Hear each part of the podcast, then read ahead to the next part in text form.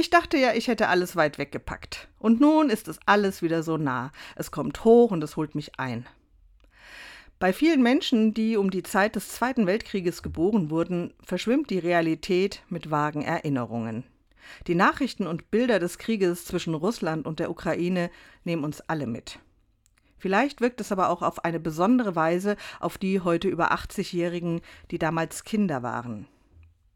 Jetzt habe ich kein Zuhause mehr, hört eine Seniorin immer noch ihre Mutter im Ohr, die vor dem einst schönen Hof der eigenen Eltern stand. Kein Stein stand mehr auf dem anderen. Für die damals Dreijährige ein Abenteuerspielplatz.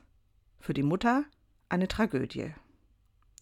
Es scheint wenig zu nützen, wenn sich diese Menschen sagen, ja, ich bin jetzt alt, das ist lange her, ich bin nicht mehr dieses Kind, das traurig ist, weil geliebtes Spielzeug und Haustiere zurückgelassen werden mussten. Gefühle verschwinden nicht. Gut weggepackte Erinnerungen vergehen nicht. Manche wollen nicht darüber reden, andere hören gar nicht mehr auf. Auch das darf sein.